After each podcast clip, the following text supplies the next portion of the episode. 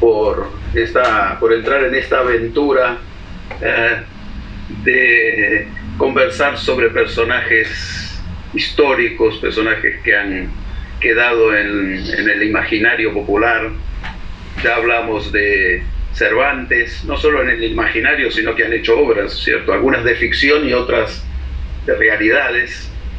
Eh, como hablamos de Cervantes, como hablamos del Che Guevara, como hoy vamos a hablar de Evita Perón, eh, personajes que yo abordo desde un punto de vista particular, que es buscar en sus vidas elementos que puedan contribuir para entender mejor uh, por qué hicieron lo que hicieron, cómo, cómo fue su trayectoria y por qué se destacaron, por qué se transformaron en, en íconos de la, de la cultura popular, de la imaginación popular eh, y de la historia. Uh, Evita Perón es un personaje importantísimo del siglo XX y yo quiero empezar este, este webinario con la lectura de un texto que preparé, un texto introductorio para que podamos situarnos todos en el ambiente sobre el cual vamos a trabajar. Entonces les voy a leer algo que escribí muy, muy rápidamente. Eva Duarte 1919-1952, actriz, casada con el presidente Juan Perón y comandando la, función, la fundación Eva Perón, conquistó almas y corazones de millones y el odio de tantos otros, configurando una fractura ideológica muy particular y duradera en el seno de la sociedad argentina. Sobre la vida y la muerte prematura de Evita, sobre la posterior incorporación a la cultura pop de este personaje tan controvertido vamos a conversar en este webinario. Vamos a imaginar por un instante una visita guiada al corazón del siglo XX, un siglo caracterizado por grandes conmociones políticas, grandes guerras y multitudinarios movimientos de masas guiados por líderes mesiánicos. No se empleaba todavía la palabra globalización, sin embargo, ese fenómeno social y económico ya estaba presente en ese mundo convulsionado. En Europa y en América, y especialmente en Argentina, a mediados de la década del 40 surge el peronismo. En Europa, otros movimientos como el comunismo, el nazismo, el fascismo. En Brasil tenemos a Vargas, ¿ah? y en otros países movimientos similares. Decía entonces que en Argentina a mediados de la década del 40 surge el peronismo, inicialmente marcado por grandes conquistas sociales para las, para las clases trabajadoras y con un ingrediente adicional, la presencia activa de una primera dama de personalidad arrolladora. Eva Duarte, eh, eh, María Eva Duarte de Perón. Ah, vamos a encontrar el nombre de ella escrito y registrado eh, de varias formas y sobre eso también vamos a, hablar. Muy bien. Entonces vamos al primer, a los primeros slides donde vamos a ver de dónde viene este personaje. ¿eh? De origen humilde, o de vida humilde, mejor dicho, en un pueblo que queda más o menos a 300 kilómetros de la capital, en la provincia de Buenos Aires, llamado Los Toldos. Los Toldos se refiere a, eh, literalmente, un toldo es como en portugués, algo para cubrir un lugar, una marquesina, pero también eran las eh, viviendas de los indios mapuches y de los indios en general. Esta era una región indígena que convivía con, eh, digamos, el avance de la propiedad de los estancieros, facenderos en portugués. Uno de ellos era el papá de Evita Perón, que se llamaba Juan Duarte ¿Qué sucede? ¿Cuál es la, curiosidad o el dato importante que podemos rescatar en ese momento? Juan Duarte tiene dos familias. Una en un pueblo llamado Chivilcoy y otra en el campo, en esta región de los toldos, donde está la otra familia y donde la, eh, digamos, y Evita es la primogénita de cinco hijos de ese matrimonio eh, que vivía en el campo, en una propiedad de este señor Juan Duarte. Este señor muere en un accidente de tránsito cuando Evita tiene seis años y la familia queda prácticamente desamparada. Mantener dos familias en esa época, por lo menos en Argentina, dice la historia que no era una excepción. Esto era bastante común entre los hombres. Es ahí que eh, la familia de Evita va a vivir a esta casa que se ve ahí en el slide de la izquierda, una casa simple, humilde, pero no extremadamente pobre. Una humildad digna, digamos así. Las fotos de la derecha muestran la actualidad, o sea, eh, de este pueblo, los toldos, podemos decir que es una estación de tren donde el tiempo paró. ¿eh? Ah, en fin, eh, también tenemos que recordar que los trenes en Argentina tuvieron un gran desarrollo y hoy en día, en el siglo XX y final del siglo XIX y hoy en día hay menos vías, menos trenes, menos estaciones que en aquella época. Entonces lo que rescatamos aquí es que Evita, y esto es un dato importante que les pido que lo recuerden, Evita convive en su infancia con un padre ausente, o por lo menos un padre distante. ¿Mm? Este es un dato importante, según mi parecer, en la vida de Evita. Seguimos adelante y vamos a ver que ah, nos encontramos con una Evita que todavía no decide su vida. Obviamente esto es un valor familiar. Aquí vemos Evita y sus hermanos, falta uno de ellos. A la izquierda, Evita eh, es la menor. Yo dije que era la mayor, disculpen, es la menor. Y vemos que ya nos encontramos con una niña muy bella, muy hermosa y muy actriz. Como, como que esto ya viene de la cuna, esto evidentemente eh, refleja un valor familiar, una, intención, un deseo familiar de eh, encaminar a esta niña o a, todos en la familia por, por estos por estos caminos de la actuación. Vamos a, avanzar un poquito más y nos vamos a encontrar aquí 20 años después con la realidad. ¿Qué realidad es esta? Es la actriz real, la actriz eh, ya madura, pero madura a los 20 años. Fíjense que es de 1900 39, la primera foto, ¿cierto? Ah, ella es de 1919, entonces con 20 años,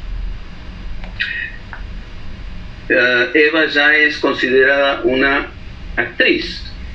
Hay un hecho anterior importante y que también refleja la personalidad avasalladora de Evita. A los 15 años, Evita resuelve irse de esa ciudad del interior donde vivían para Buenos Aires.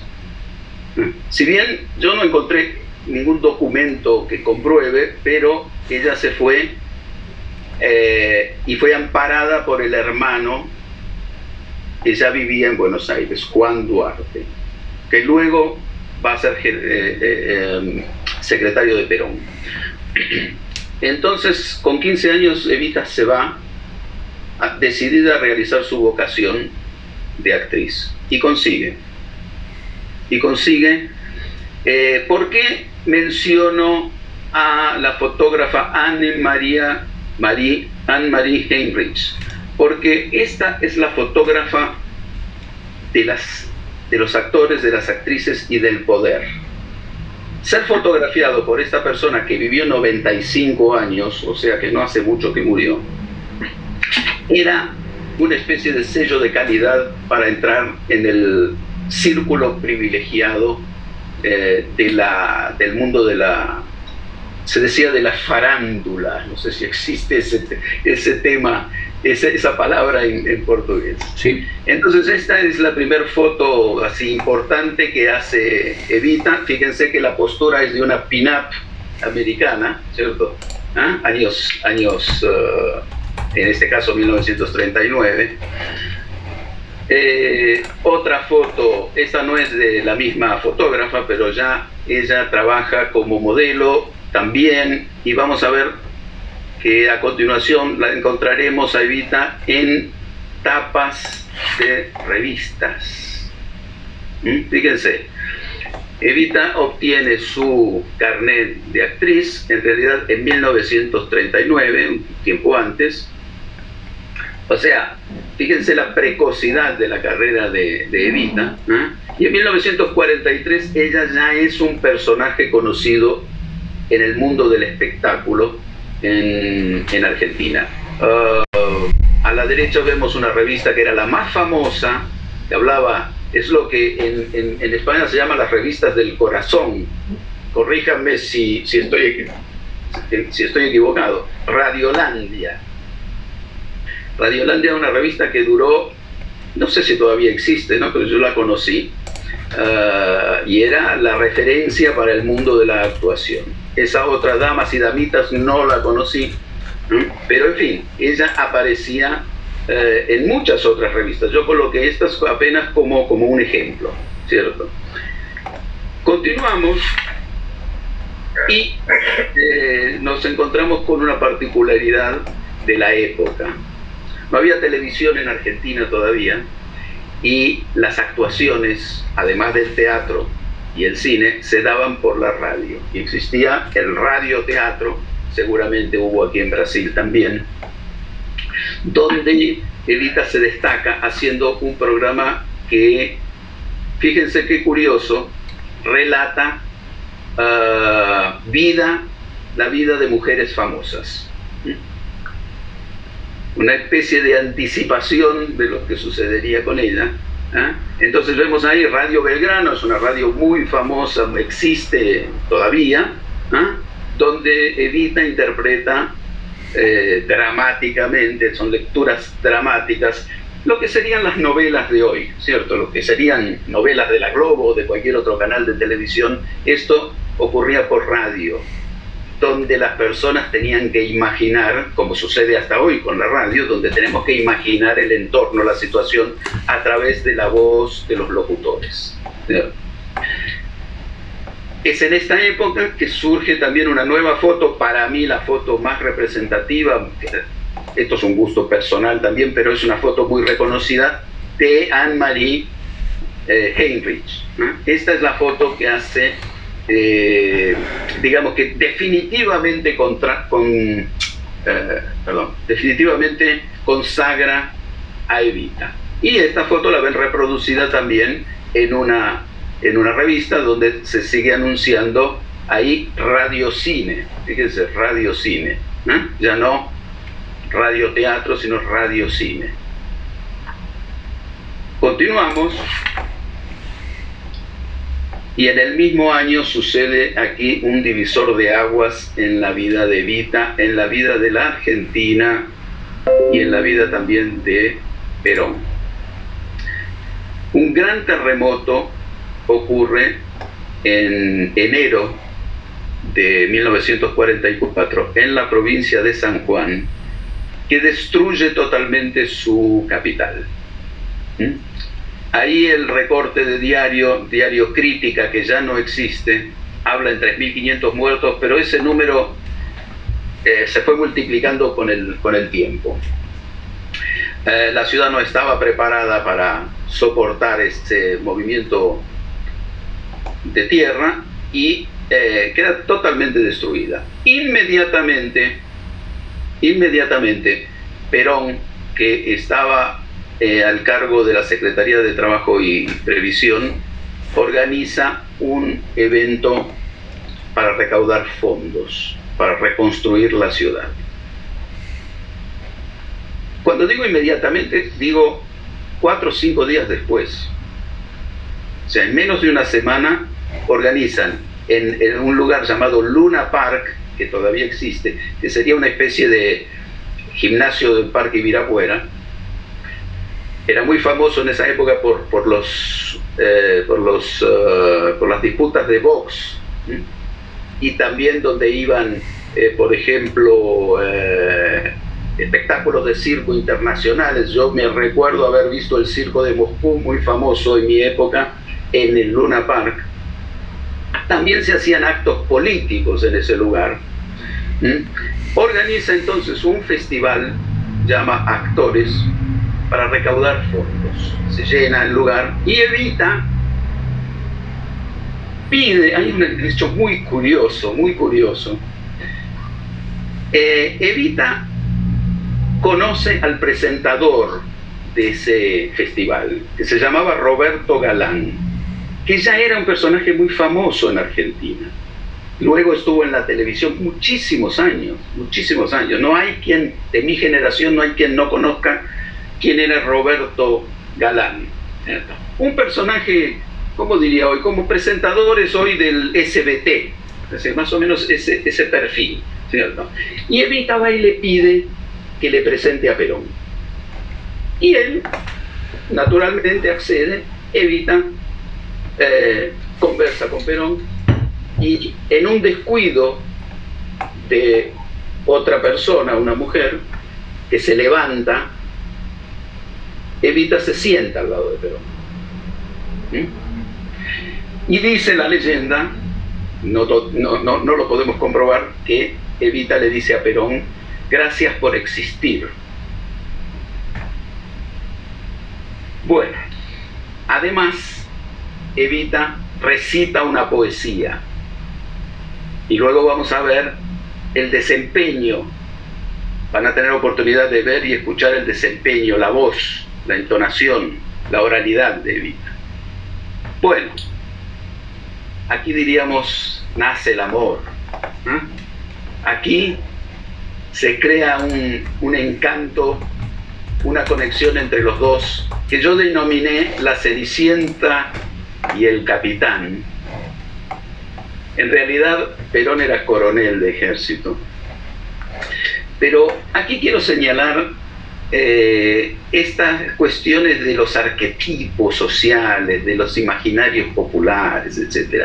Evita representando la pobre chica, aunque ya no era una pobre chica, pero la chica que viene de la nada y se encuentra con el príncipe. Y esta historia termina bien, porque ella se casa con el príncipe. No, tenía el límite de horario que tenía la Cenicienta de las 12 de la noche para convertirse en calabaza. La cuestión es que aquí se conocen y aquí empieza, como dije antes, nace el amor. Sobre la Cenicienta y, el Capitán, esto me recordó a una, a, una música de un grupo, un dúo llamado Sui Generis, muy popular en Argentina en los años 70, que se llama Mariel y el Capitán. Les recomiendo que vayan a YouTube cuando puedan, cuando tengan ganas, y busquen Mariel y el Capitán. Es una canción que habla de un amor con barreras, un, amor con barreras. Muy bien, seguimos. Y aquí ya nos encontramos al año siguiente con Eva en el cine. ¿Qué sucede? Aquí hay otra curiosidad.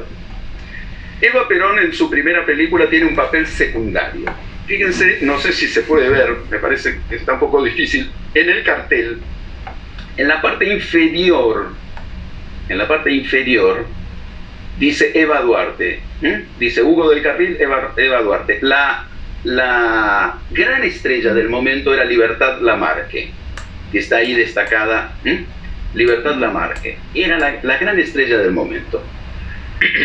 Hugo del Carril era un captor de tangos y actor, ya famoso, que luego canta la marcha peronista. El himno del movimiento peronista lo inmortaliza este señor, Hugo del Carril, también lo encuentran en YouTube, si ponen la marcha peronista por Hugo del Carril van a encontrar. Eh, la cuestión es que a partir de esta película surge una rivalidad entre Eva y uh, Libertad Lamarque, que termina en realidad termina mal y bien. ¿Qué pasa? Eva Duarte ya vinculada a Perón, el poder ya uh, fortaleciendo, digamos, uh, su imagen, entra en conflicto con Libertad Lamarque y se genera una situación en la cual nadie más contrata a Libertad Lamarque. Nadie más habla con Libertad Lamarque. Le hacen el vacío, decimos así en Argentina, le hacen el vacío a Libertad Lamarque. Y Libertad Lamarque, en función de esta situación, se va de Argentina. Y consigue un contrato en Cuba en el cual le pagan, estamos en 1945, luego 46, 47, mil dólares por función. Libertad Lamarca en un reportaje que también pueden encontrar en, en YouTube dice, yo no usé la palabra exilio. Al final, Eva me hizo un favor, porque yo era una estrella nacional y cuando me fui de Argentina me convertí en una estrella internacional y gané mucho más dinero. En fin, esto es para, el anecdotario, esto es lo que no es tan fácil encontrar en, Internet. Eh, y es muy, muy interesante porque de cierta forma va, son momentos de la, de la ascensión, digamos, de, de, de Eva Perón en el escenario nacional, escenario literalmente y, escenario en general. Eva Perón consigue entonces su primer papel protagónico, primer y único papel protagónico. En esta película La Pródiga, donde hay un español muy famoso, Alberto Plosas, era muy conocido en Argentina, pero ¿qué sucede? Por cuestiones de poder y de eh, de poder en el sentido de que no se consideró prudente en ese momento, la película no se estrena. La película está terminada, pero no se estrena hasta muchos, muchos, muchos años después de la muerte de ella. Por eso en el slide coloqué eh, el estrellato postergado. Es muy curioso esto, ¿no? Porque es justamente el papel protagónico de Eva Duarte y la película no se, no se estrena.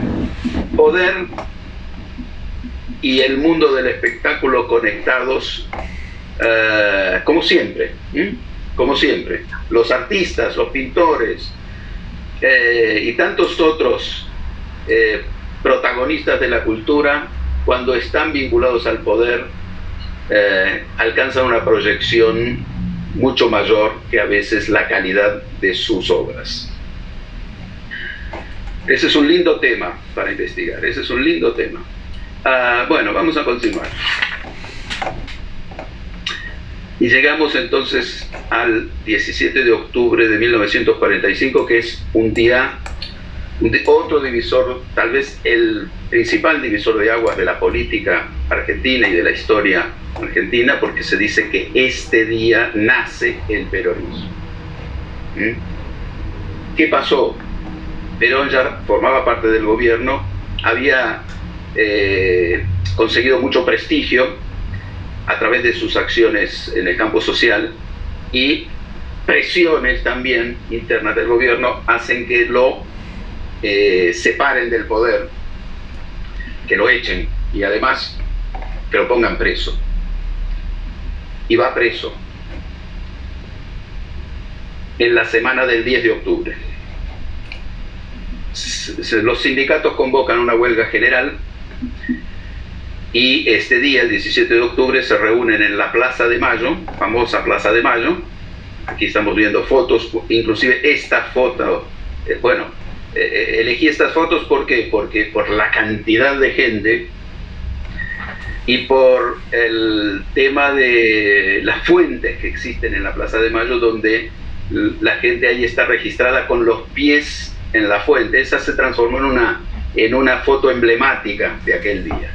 La gente con los pies desnudos en, la, en, la, en, la, en, el agua. Eh, bueno, muy bien. Se organiza esta gran manifestación y el gobierno cede y resuelve liberar a Perón y que Perón hable en la Casa Rosada, en el balcón de la, Rosada, de la Casa Rosada para calmar, digamos, a esta multitud. Hay un registro de Perón, él mismo, esto ya no es alguien que contó, él mismo confesaron, confesando que le pidieron los generales de turno en el poder, Farrell creo que era el, presidente, que hablase para a la multitud para dispersarla, porque no lo podían contener. Esta es la mayor manifestación política de la historia argentina. ¿Y qué sucede? Cuando Perón está preso, le escribe una carta a Evita diciéndole que cuando salga quiere retirarse, quiere casarse con ella, casarse oficialmente y retirarse de la política. Y, Evita le responde que acepta casarse, pero con una condición, que él siga en la política, que él cumpla su destino, utiliza siempre frases muy rimbombantes. Y efectivamente, pocos días después del 17 de octubre, creo que ahí está, el 22 de octubre de 1945, en secreto o discretamente se casan en Junín. Junín es próximo de los toldos. Aquí los vemos entonces totalmente informales, pero eh, eh, digamos siempre a la moda de la época. Algo muy importante, cuando se casan, Evita tiene 26 eh, años y él 49 años. ¿Recuerdan que les hablé del padre distante, del padre ausente? Bueno, cada uno podrá sacar sus conclusiones. Cómo esto influyó, esta experiencia infantil influyó en la vida de Evita. La cuestión es que se casan y vamos a, continuar. Eh, al año o hacia fin de año se casan también por la iglesia. Hubo muchos conflictos entre Perón, Evita y la iglesia, momentos de amor y momentos de odio. Eh, por eso registré esto. ¿no? Esto que se ve no es un acta matrimonial del, eh, digamos, del registro civil, lo que se llama, eh, lo que sería el cartorio, el registro civil. Esto es de la propia iglesia que, entre comillas, legaliza. Si puedes aumentar un poco el segundo, la imagen es muy interesante por lo que, a ver si se ve.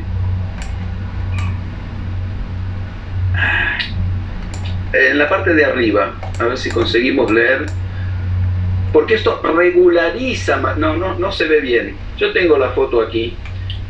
Eh, a ver si puedo decirles lo que dice ahí, porque es muy interesante. Eh, un instante, por favor.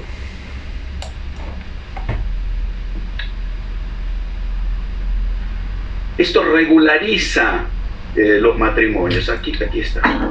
Dice información breve matrimonial.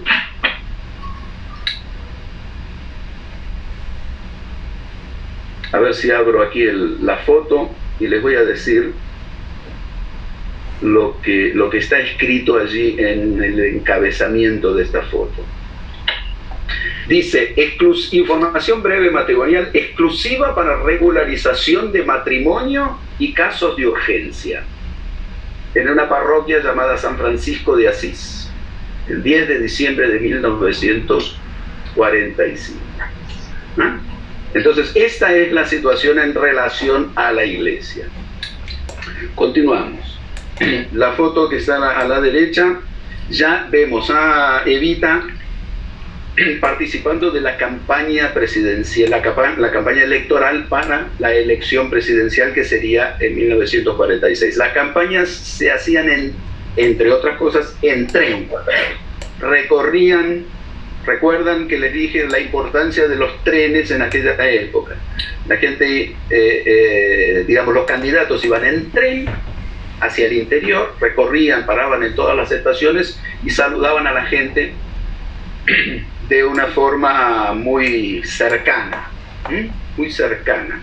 Esta era una escena común en aquella época, ya vemos aquí a Evita con una popularidad eh, incuestionable. Luego, Perón se va a elegir presidente. O sea, que van a tener éxito en esta campaña. Las cosas van sucediendo vertiginosamente. Aquí ya vemos a, Evita en algo muy, muy interesante, un, hecho muy, muy, que tuvo muchísima repercusión, que es un viaje que hace por Europa representando a Argentina. En ese momento eh, había terminado la Segunda Guerra Mundial, España estaba en una situación muy crítica políticamente muy crítica y económicamente muy crítica. Eh, España, a España le habían negado la entrada a la ONU, a la Organización de Naciones Unidas. Argentina era uno de los miembros fundadores, fueron 51 países que fundaron la ONU, pero a España se le negó por su vínculo con Alemania y con Italia durante la guerra.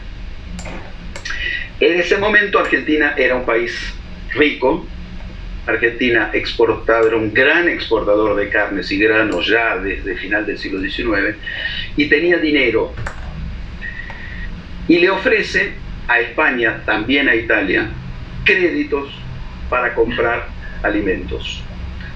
Eh, Argentina manda entonces carnes granos en cantidades fabulosas. Ah, además dona ropas y artículos para que distribuyeran entre las personas.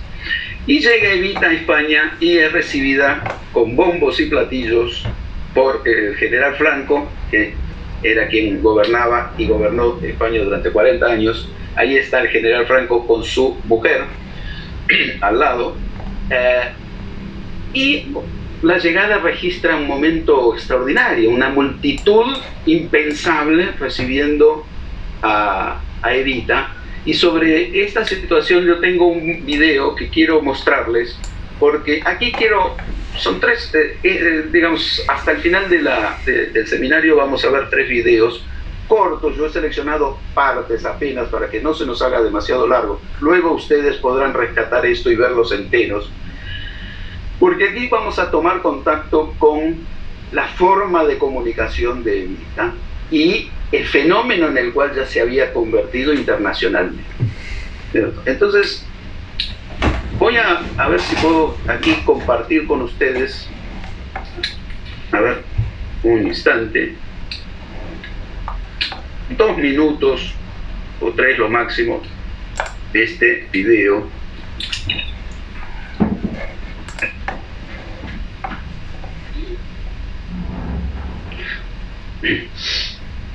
a ver si consigo que mi computador me obedezca. Que no, no es fácil, es rebelde. Ahí va.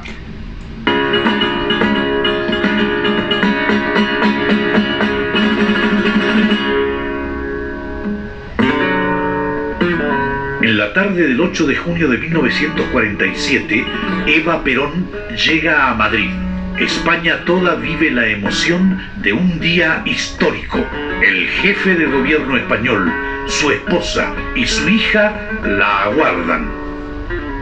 Una salva de 21 cañonazos se une a una marea humana que se extiende desde el aeropuerto hasta el Palacio del Pardo para aclamar a la Dama de la Esperanza España soporta las consecuencias de su ruptura con Estados Unidos y de la votación de las Naciones Unidas que habían dispuesto por mayoría el retiro de todos los representantes diplomáticos de Madrid.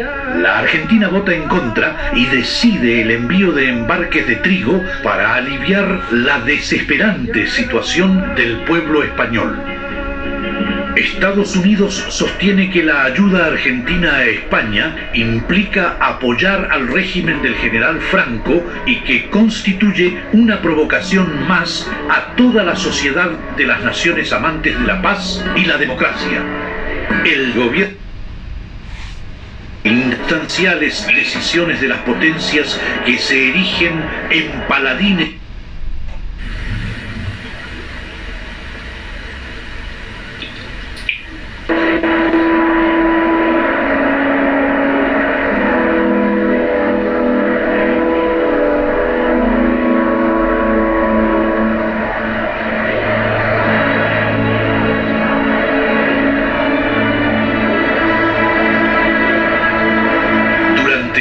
estancia en Madrid, Evita visita los barrios obreros, se preocupa por la suerte de los ancianos y los niños. En la popular Dehesa de la Villa, 100.000 trabajadores vitorean su nombre, el de Perón y la Argentina, y escuchan su palabra que es transmitida a toda España. En el trigo que con tanto amor cultivaron los descamisados de mi pueblo, les traigo el mensaje de amor, de solidaridad y de hermandad y el abrazo cariñoso de un pueblo grande a otro pueblo grande. Sepan, obreros españoles, que mientras en nuestros trigales haya una espiga, esa será compartida con vosotros, con nuestra solidaria expresión de paz, de cristiandad y de justicia social. Por eso, a pesar de las potencias opresoras, el gobierno justicialista del general Perón se ha fijado una consigna. En España no habrá ningún hogar sin pan, ningún niño sin leche. Mi pueblo es humilde y bueno como sois vosotros, pero orgulloso y altivo como también sois vosotros. Tened siempre presente que solo la solidaridad entre los humildes nos hará fuertes para enfrentar la voracidad insaciable de los poderosos.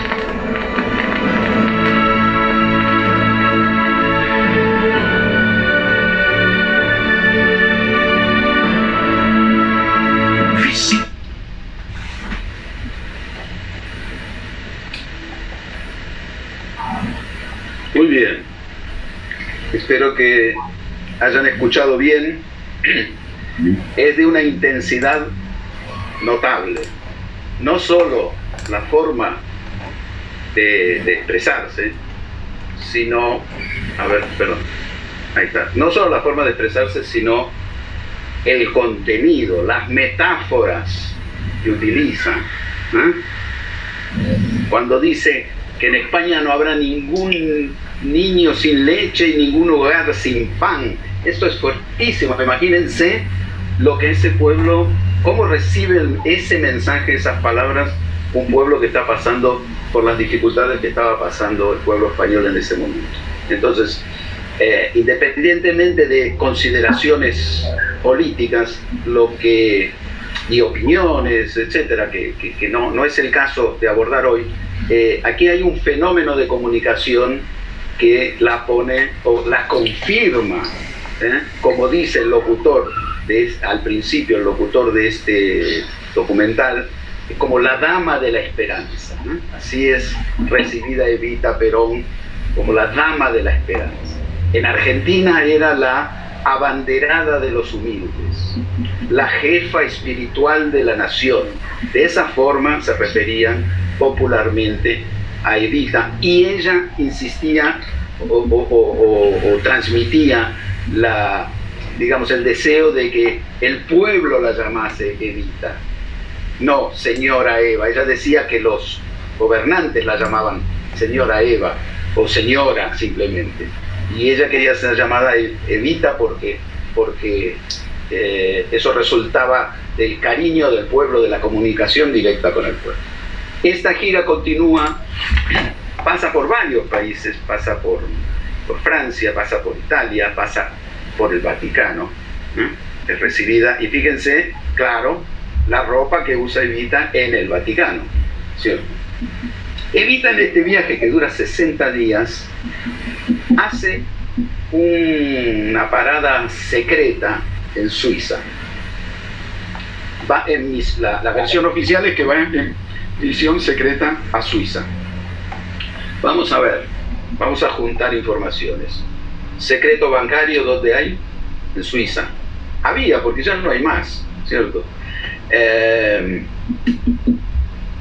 una de las versiones, una de las versiones es que ella habría ido a, a, Suiza a depositar en un banco fortunas que habrían recibido de parte de una organización nazi para conceder, para que Perón, el gobierno de Perón, concediese, como de hecho concedió, pasaportes en blanco para facilitar la fuga de los jerarcas nazis a Argentina. Esto es un tema para investigar, es un tema para la historiografía. Yo no encontré ningún documento que compruebe, pero sí, de hecho, Argentina eh, tuvo una, o registró la llegada de, jerarcas nazis y en cantidad, no solo de jerarcas, sino de empresas, y en fin, tuvieron una actuación bastante importante eh, en Argentina, al punto de en aquel mismo Luna Park donde se hizo el festival de para recaudar fondos eh, para las víctimas del, del, terremoto de San Juan, hubo un congreso nazi. Pueden buscar al que le interese un congreso nazi en Argentina. Es impactante, es impactante. Bueno, continuamos. Eh, pasa por Brasil también. ¿Qué sucede? volvemos un instante, segundo. Aquí la vemos en Río de Janeiro con Eurico Gaspar Dutra de 1947. Ese viaje fue, eh, se inició de Argentina para España en un vuelo de Iberia, especialmente preparado para ella, con un avión preparado, eh, avión presidencial, digamos así, pero a la vuelta, por recomendación médica, le dijeron, o esto es también, eh, eh, tampoco tengo documentos sobre esto, pero la versión es esta, que por recomendación médica, Evita ya estaba mal de salud, eh, volviese en barco. Entonces Evita ah, hace una parada en Pernambuco, es recibida por el gobernador y unos secretarios, luego va en avión hasta Río de Janeiro, es recibida por Eurico Gaspar Dutra, presidente de Brasil en esa época, luego va a Uruguay en barco y luego a Argentina. Ok. Ah, volvemos entonces, o continuamos, perdón, entonces, con una de las grandes conquistas de Evita eh, en su gestión al lado Perón, como primera dama, ya en ese momento Perón es presidente, que es el voto femenino. No se votaba en Argentina y en muchos lugares del mundo, eh, las mujeres no votaban. Evita eh, hace esta declaración que está aquí, la voy a leer, ¿ah? y consigue, y consigue que el Congreso apruebe el voto femenino.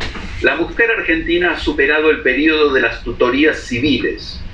La mujer debe afirmar su acción, la mujer debe votar. La mujer, resorte moral de su hogar, debe ocupar el sitio en el complejo engranaje social del pueblo lo pide una necesidad nueva de organizarse en grupos más extendidos y remozados. Lo exige en suma la transformación del concepto de mujer que ha ido aumentando sacrificadamente el número de sus deberes sin pedir el mínimo de sus derechos. Nuevamente, eh, y no quitándole importancia a esta afirmación, a este rescate del papel de la mujer, eh, nuevamente vemos un texto eh, interesante desde el punto de vista de la, desde la construcción del texto. ¿no? no es un texto simplorio, es un texto conceptual, es un texto que usa muchos recursos del lenguaje Eh, y, con esta forma de hablar ella llega al pueblo, ¿cierto? Entonces ella emociona al pueblo. Es un feminismo de la época que curiosamente eh, no, digamos, ella no se coloca en un papel protagónico, aunque ya lo tiene, ella siempre exalta a Perón. Ella siempre dice, sigan a Perón. Perón es la patria. Perón es el gran conductor. Yo no soy nada. Yo no quiero nada. Yo quiero el bien de ustedes. Al pueblo le dice. Entonces, eh, digamos, es un feminismo diferente del de hoy. ella se coloca en un papel secundario, por lo menos en el discurso, submiso, sometido, perdón, submiso es en portugués, sometido eh, eh, en, el, digamos, en, la expresión de ella, pero evidentemente ella tiene ya un papel protagónico incuestionable. Ah, tiene gran repercusión entre las mujeres, funda, obviamente, por estas conquistas, también consigue en, después, en 1949, que la, la patria potestad pase a ser compartida, porque tampoco era compartida la patria potestad. O sea, las mujeres realmente estaban relegadas y en aquella época era obligatorio cuando se casaban, cuando había un matrimonio, poner el apellido del marido. Entonces, por eso ella pasa a ser legalmente Eva, María Eva Duarte de Perón. Ese D marca propiedad. Esto ya no es, esto ya fue abolido en Argentina y supongo que aquí en Brasil también. En el 48 ella crea la Fundación Eva Perón. Bueno, el poder, el, gobierno crea la Fundación Eva Perón donde desde donde ella actúa. Y fíjense el edificio, ese edificio es construido especialmente para la fundación. O sea, no es apenas una oficina en alguna repartición pública donde ella recibe personas. Es un edificio que está eh, al nivel, es, más, eh, iba a decir al nivel de una facultad. Luego pasa a ser la facultad de, ingeniería con los años. Entonces, hay un diálogo, como es muy común ver esto en Buenos Aires hasta hoy, hay un diálogo entre la, la arquitectura y el poder, la, arquitectura y el, y, el, y, la importancia que tienen las actividades eh, que se desarrollan en esos locales. Entonces, este tipo de arquitectura neoclásica eh, es muy común todavía en Argentina y hay muchos palacios, ya hablamos de esto en otro seminario, quien participó debe recordar que yo mencioné esta cuestión en, en un seminario cuando hablamos sobre Buenos Aires. Eh, Evita pasa a trabajar directamente en la fundación donde atiende personalmente a la gente, trabaja prácticamente de sol a sol, no se alimenta, está ya muy como corriendo una carrera contra, el tiempo. Ella sabía que, estaba condenada mortalmente eh, por el cáncer, ella tenía cáncer de cuello de útero y en esta fundación, en estas atenciones directas que hacía con la gente, ella simplemente preguntaba qué es lo que la gente necesitaba y se lo conseguía. Tenía a su alrededor varios secretarios, edecanes, gente que la ayudaba y simplemente ella daba orden de resolver la situación de aquella persona. Inclusive eh, los, que, los que estaban en la oposición o los que la condenan, decía que ella obligaba a empresarios, por ejemplo, el mayor bicicletas, a entregar bicicletas gratis, donar bicicletas a la fundación para que ella repartiese entre las personas. Muy bien. Ah, la popularidad es tal de Evita que los sindicatos que eran su base y, de Perón, su base política, pide que para la próxima elección la fórmula presidencial sea Perón-Perón, o sea, Perón presidente y Evita vicepresidente. Estamos allí eh, en una situación que nuevamente reúne multitudes. Observen el edificio que está ahí a la derecha de la foto de ella, luego les van a ver por qué les pido que observen ese edificio. Y en esta situación, fíjense que dice, está la foto a la izquierda de Perón, a la derecha de Evita, y abajo dice CGT, que es Confederación General del Trabajo. Poderosísima, los sindicatos fueron, fueron vitales para la presidencia de Perón y para el peronismo, hasta la actualidad. Y Evita hace un discurso en el cual renuncia, no acepta el pedido del pueblo para eh, que ella integre la fórmula presidencial. Y lo hace con unas palabras muy emocionantes que tengo aquí también separadas en un video. ¿eh? Fíjense esta escena dramática, ella acogida por Perón llorando, luego de pronunciar su discurso. Ahí a la izquierda, en esta foto, solo como curiosidad, este señor que está un poquito más hacia la izquierda, eh, este señor se llama Cámpora, que fue el presidente de transición cuando Perón volvió del exilio a, Argentina. ¿Mm? El eslogan era eh, Cámpora al gobierno, Perón al poder. Esto fue en 1900, ah, a ver qué año fue, ahora no recuerdo, 72, si no me equivoco. Ah, bueno, muy bien, entonces voy a pasar dos minutos del discurso de Eva Perón el día del renunciamiento. Van a ver también unas imágenes impactantes. La calidad del sonido no es de las mejores, pero vamos a ver.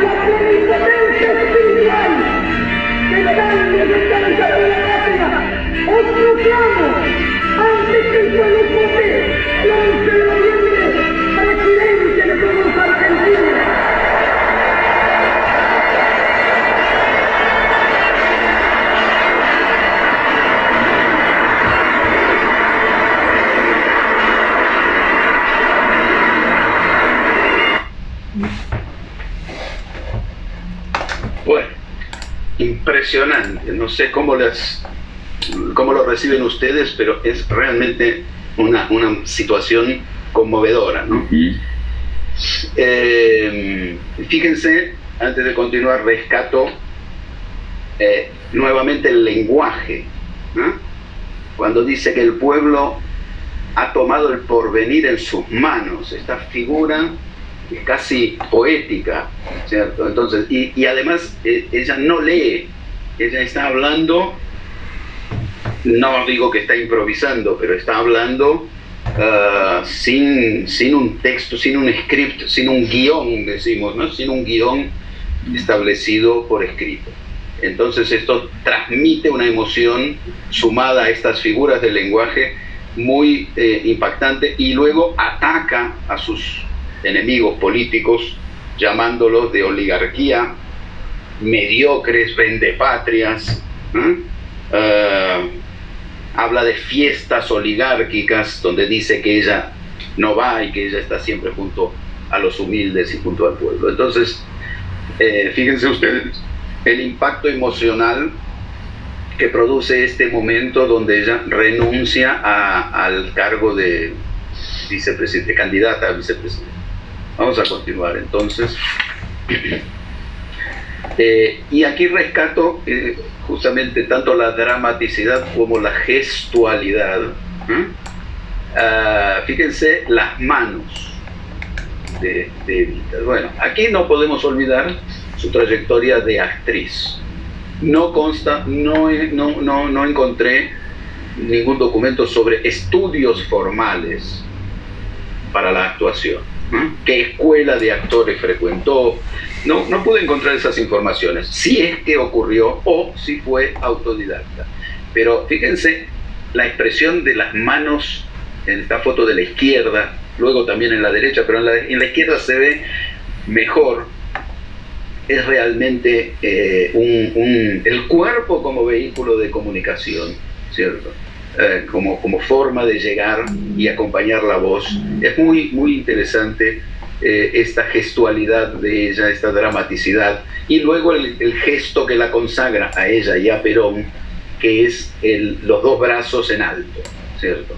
Esa, eh, esta, este gesto es el, digamos, el abrazo colectivo, ¿cierto? Pero aquí quiero señalarles un detalle. En la foto de la derecha, en la parte inferior, se ven las manos de Perón. ¿Por qué? Porque ella ya estaba, no, se, no conseguía mantenerse en pie. Y mismo así, mismo así, ya con el cáncer avanzado, ya sabiendo que le quedaba poco tiempo de vida, eh, ella consigue hacer los discursos y consigue sonreír y mantener su expresión eh, en fin, esta, esta, esta expresión que la acerca cariñosamente a su pueblo, a sus oyentes, a sus admiradores. Entonces esta, esta es una foto creo que emblemática de ese momento donde Perón la sostiene porque ella ya no puede mantenerse en pie. Y Evita muere.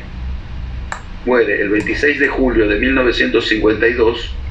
Esto obviamente causa una conmoción social tremenda, a tal punto que el funeral de Evita dura 16 días.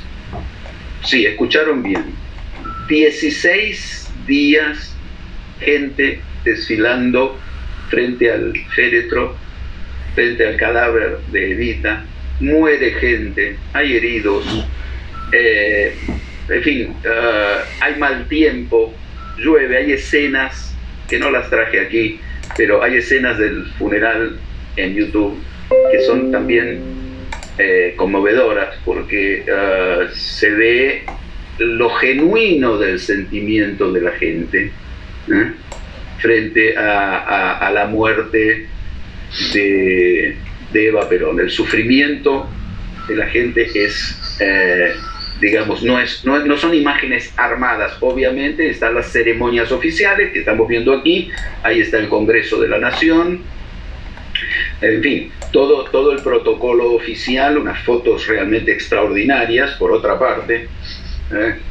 A segundo que le encanta la fotografía, creo que eh, debe, debe reconocer que son, son escenas eh, impresionantes, ¿no? Desde el punto de vista de, la fotografía en sí, ¿no? De, la técnica fotográfica de aquella época.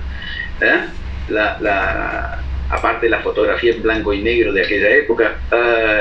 entonces aquí vemos una situación, esto es, eh, eh, ella muere el 26 de julio, y el, digamos, la, la, cuando anuncian la muerte de ella, o el locutor, pues, se anuncia por radio, y luego se pasa a decir, eh, el locutor dice falleció, pero lo que queda como, frase popular es que Evita pasó a la inmortalidad. Esto no es el locutor que lo dice, pero queda consagrada esta frase evita, digo que no es el locutor que lo dice porque escuché la grabación del momento, pero eh, la creencia popular es esta.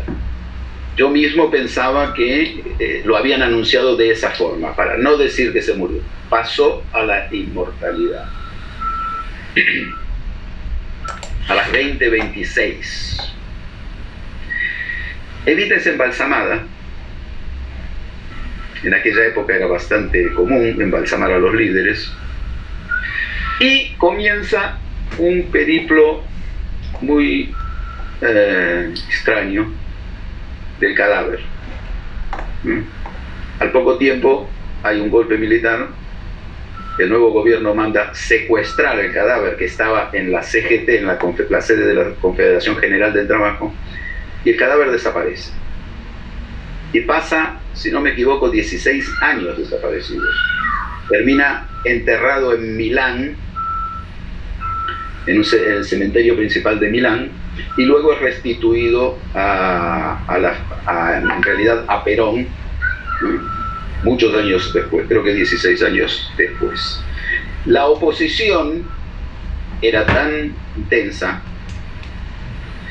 el país estaba dividido, entre peronistas y antiperonistas, hasta hoy continúa dividido entre peronistas y antiperonistas.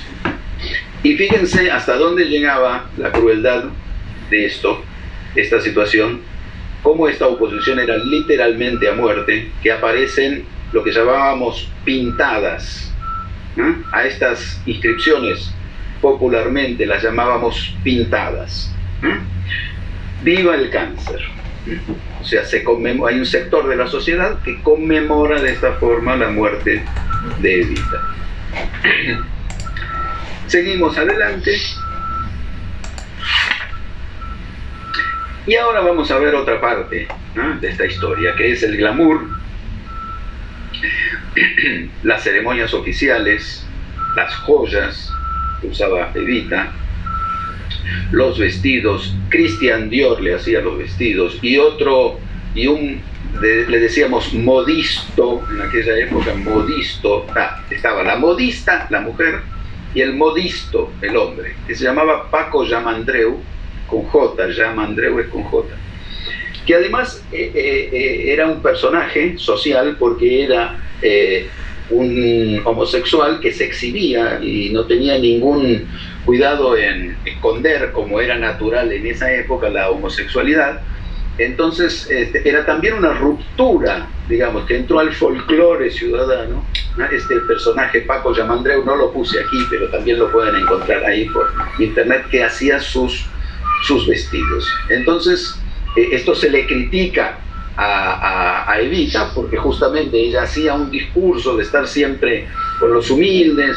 Fíjense que en las ceremonias, en las otras situaciones que vimos aquí, ella está con vestidos muy discretos, siempre tonos pasteles y demás, y en las ceremonias oficiales y fiestas lucía como la gran dama, como una princesa, con todas las joyas y todo los, el lujo que pudiera existir en aquella época. Y de muy buen gusto, digamos, eh, eh, ¿por qué no decirlo? De muy buen gusto. Ah, seguimos, dictaba moda, ¿cierto? Ah, era realmente un personaje eh, que lideraba conductas en la sociedad, proponía voluntaria o involuntariamente conductas, modas, peinados, etc. Era el símbolo de la mujer en ese momento. Y simbólicamente, o ese peso simbólico continúa después de la muerte de ella, y con toda esta trayectoria eh, mítica y la desaparición del cadáver y la recuperación del cadáver que hoy está, entrega, eh, está enterrado en la Recoleta, que es el cementerio más aristocrático que existe en Argentina, en la, en la cripta de la familia, familia Duarte. Ella se transforma con el correr del tiempo en icono de la cultura popular y comienzan a aparecer películas, libros, la ópera, famosa ópera británica y Aquí la vemos interpretada por otro ícono también de, ya en vida de la cultura popular que es Madonna y nuevamente la presencia de un español, Antonio Banderas, que lo vemos ahí en segundo plano en el cartel. Entonces, vimos eh, a Alberto Closas en aquella película La Pródiga y ahora nos encontramos con Antonio Banderas en la, en la ópera Evita y en la película. ¿Mm? Recuerdan todos aquella canción Don't Cry for Me Argentina. Uh, libros, como les decía, La razón de mi vida, que es el libro del cual yo les hablé, no, no, en fin, yo tengo un ejemplar aquí. Uh, y Santa Evita, que es un, una ficción bastante conocida sobre, sobre justamente el periplo del cadáver de, Evita, por un, hecha por un periodista famoso en Argentina, Tomás Eloy Martínez. Si no me equivoco, este libro está en portugués. Este libro está en portugués. Ah, llegamos uh, al edificio del, cual les hablé antes, les dije que observasen aquel edificio, lo vemos aquí a la izquierda, donde hoy se exhibe una, eh, un trabajo artístico un mural en relieve de Evita, que, cuya historia es la siguiente. Eh, Cristina Kirchner, durante su presidencia, primera presidencia, ve en Cuba una imagen similar del Che Guevara, bastante conocida mundialmente, donde tiene la leyenda abajo, ahí no se puede leer, pero dice hasta la victoria siempre, la frase famosa del Che Guevara, esto es en Cuba, en la Plaza de la Revolución y inspirada en esto manda a hacer esta otra imagen. Hay una segunda imagen que está del otro lado, en la otra cara del edificio. Esto está hoy, quien va a Buenos Aires, ahora que, se, que, Argentina va a abrir sus fronteras a partir de octubre o noviembre, quien, quien pueda ir o quien decida ir a Buenos Aires a pasear podrá ver este, esta imagen o quien estuvo ya la vio.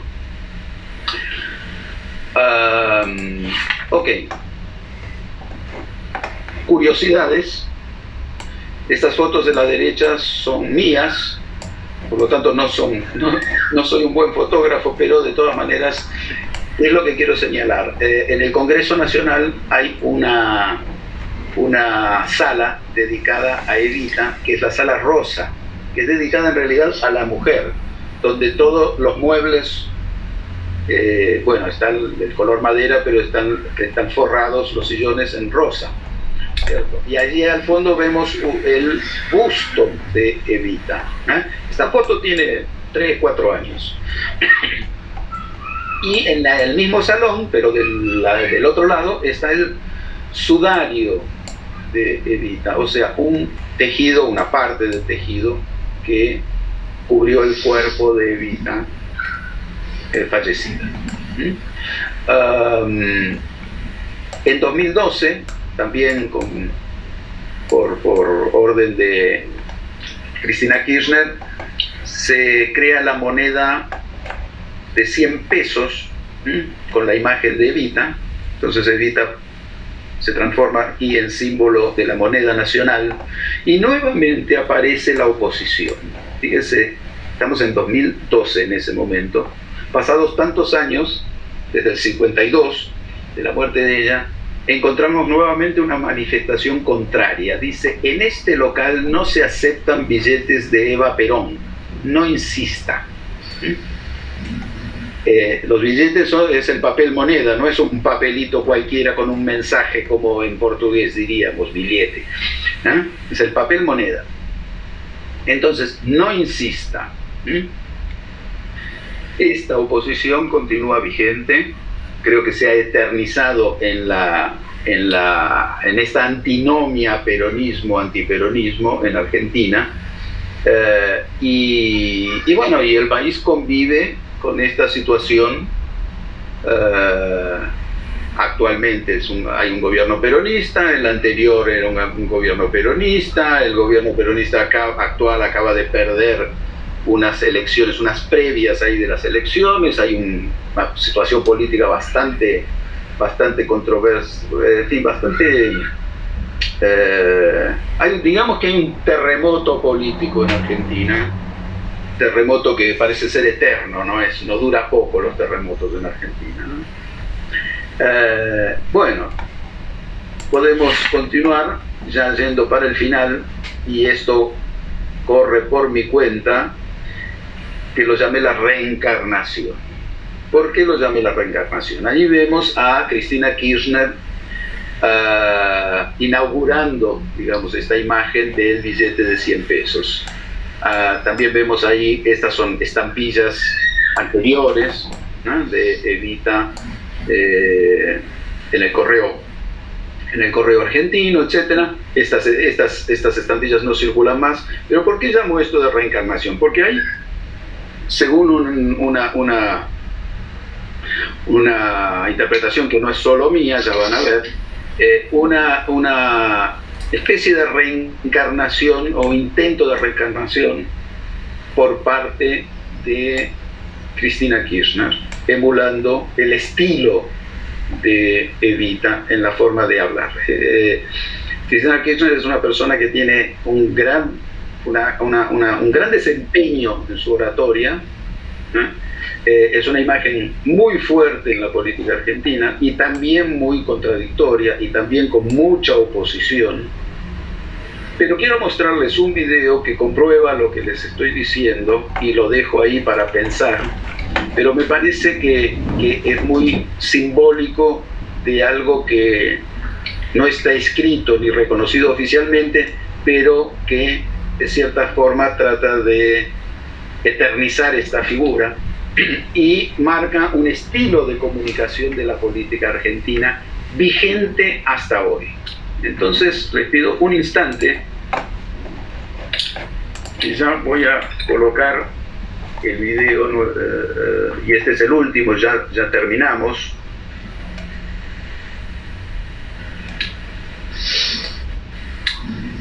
Porque realmente también es muy impactante y lo van a poder comprobar.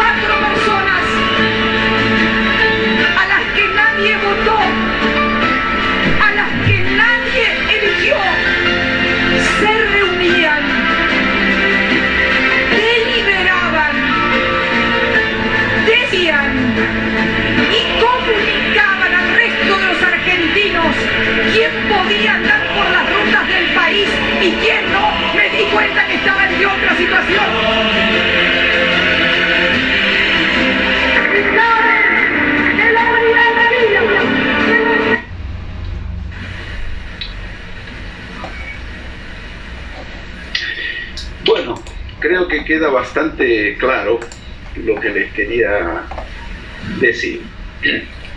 Ah, con esto cerramos eh, la exposición de hoy. Vamos a ver, digamos, las preguntas, vamos a conversar un poquito, todavía algunos minutos tenemos, creo. Y, ah, y los invito a que investiguen más, a que cada uno busque más información, porque cada uno de estos momentos, cada uno de estos slides abre un capítulo a ser investigado y, que nos ayuda a entender lo que era ese, ese momento argentino, ese momento mundial, ese siglo XX tan convulsionado y de movimientos de masas que hoy, en función de la tecnología, de las nuevas tecnologías, se ha perdido, creo yo. Hoy las masas circulan, circulamos ¿eh? Virtualmente. Así que bueno, les agradezco mucho la, la atención. Vamos a, a ver si alguien tiene preguntas o comentarios. Yo Eli, tengo. Ok, ¿Puedo hablar? claro, por supuesto. Primeiro, um prazer sempre escucharte. Muito instrutivo. Gracias. Eu não conhecia muito bem o governo de Perón. Bom, são algumas simples perguntas para que ele pueda contestá-las. Eh, pelo que eu escutei, Evita temia o poder sim está no poder. Né? Isso é uma grande, grande nobreza das pessoas. O governo de Perón prosperou a Argentina porque, pelo que tu dijiste, Argentina era um país rico. É, em quais áreas se realmente prosperou, né? É, e a, a última, como se caracterizava o governo Perón? Porque sempre tuvo tantos seguidores amigos e tantos inimigos.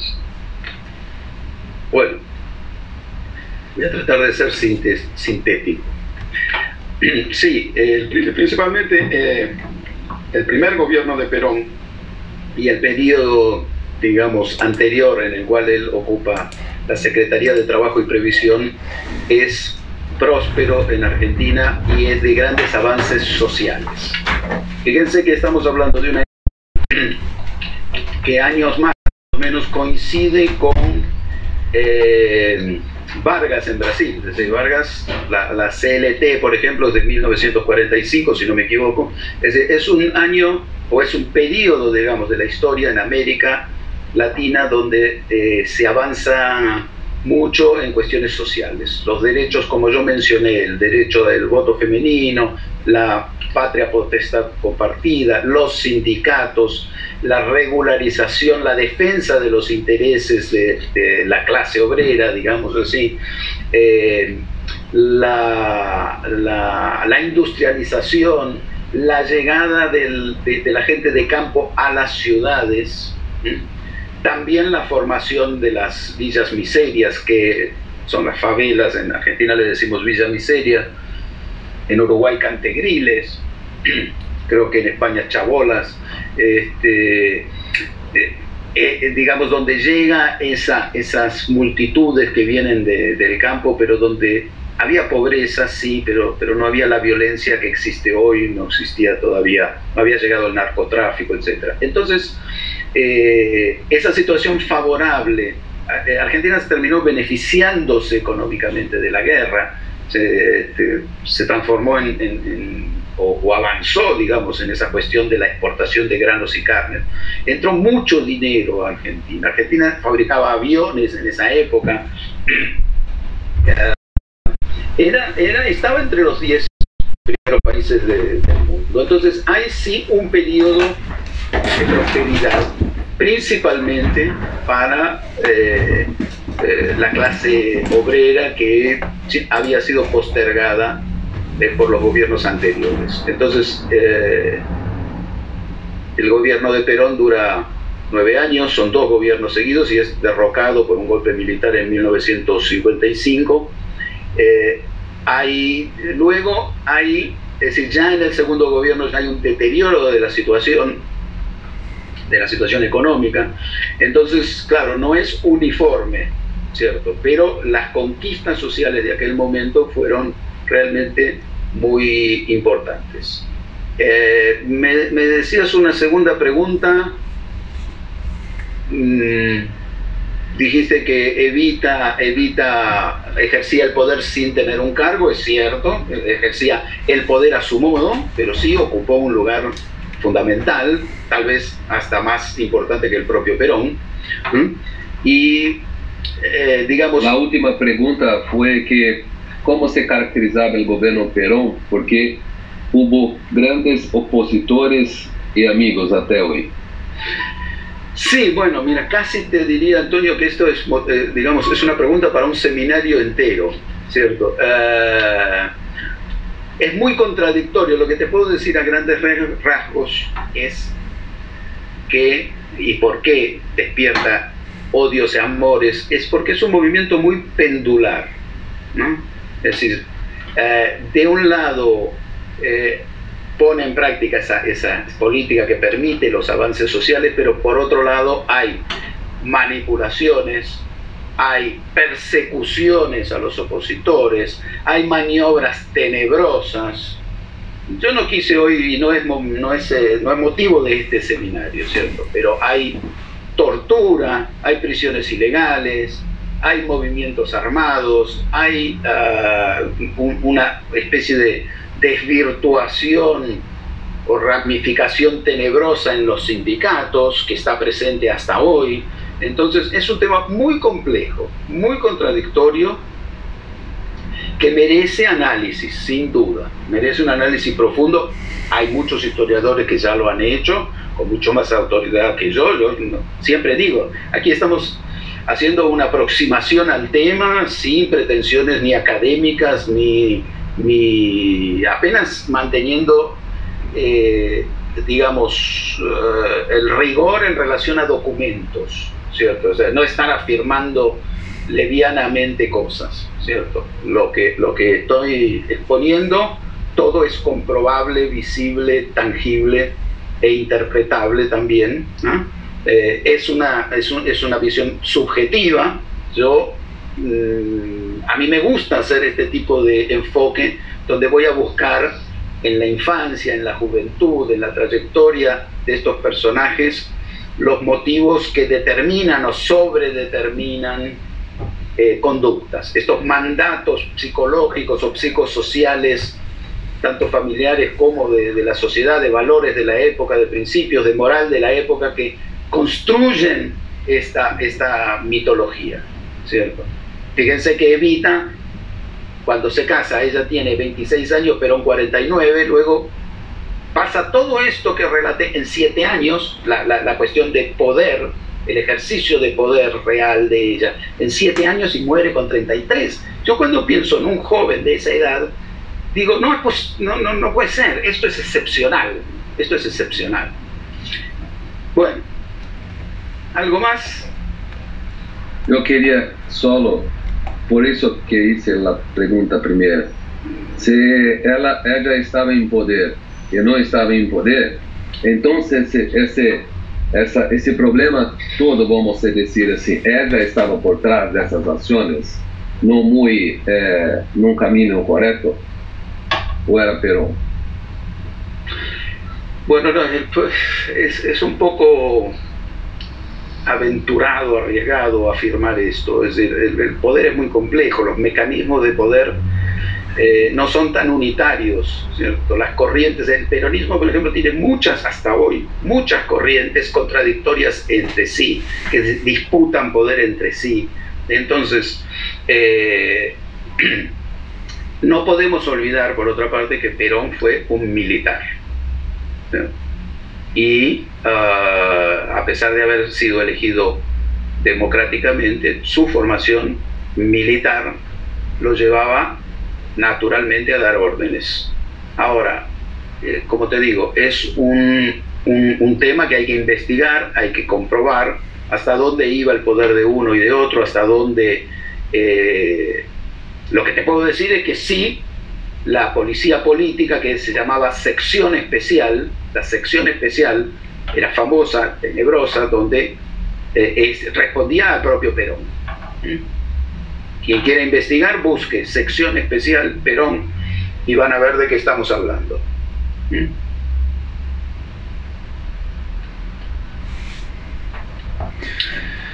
Muy bien. Creo que de mi parte está transmitido, a, transmitido el recado, el mensaje. Espero que haya despertado la curiosidad de ustedes para seguir investigando este, sobre este tema. Eh, espero que tengan eh, o le den atención al tema de la oralidad en función de el uso cotidiano de la lengua española, porque ustedes seguramente participan en reuniones, no digo que hablen como Evita o como Cristina Kirchner en una reunión empresarial, pero tengan en cuenta la entonación, las pausas, las figuras del lenguaje, la forma de llegar a la audiencia, ¿cierto? Si alguien quiere más información, puede entrar en contacto conmigo por, por, por WhatsApp, ahí está, o por email, eh, o a través de, la propia España aquí, o yo tengo una página personal que tiene mi nombre, bernardourbanov.com.br, y Letra Viva por el tema de los libros, luego Adelia y quien quiera, quien tenga interés en, comprar algún libro, sea una biografía de Vita o algún libro sobre el tema, yo puedo conseguir el material adecuado. Bueno, muy bien. ¿Alguien más? Quedaron muy impactados por este personaje.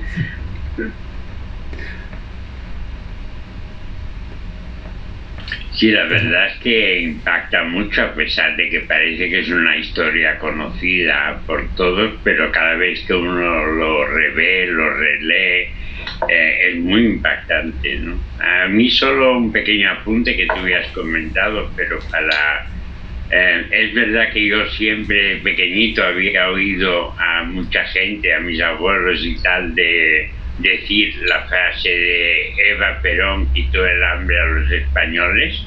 Eh, y a mí siempre me, me, sorprendió porque no decían la Argentina, que sería, parece lo lógico, porque era el país, ¿no? Eh, la gente decía Eva Perón quitó el hambre a los españoles y es algo que eh, a mí siempre me quedó de pequeño grabado y que luego he entendido mm, quizá por lo que tú dices de esa figura icónica y más que icónica excepcional que hay muy pocos seres excepcionales en el mundo. Y quizá es eso el, el sello la huella que ella dejaba su persona, además de lo que ella representaba, pero ante todo era ella. Un poco eso, Que, realmente es muy impactante. Yo, uno de los nombres posibles que se me ocurrió para este seminario era, y ahora creo que lo pueden entender, un terremoto llamado Eva Perón. ¿Ah?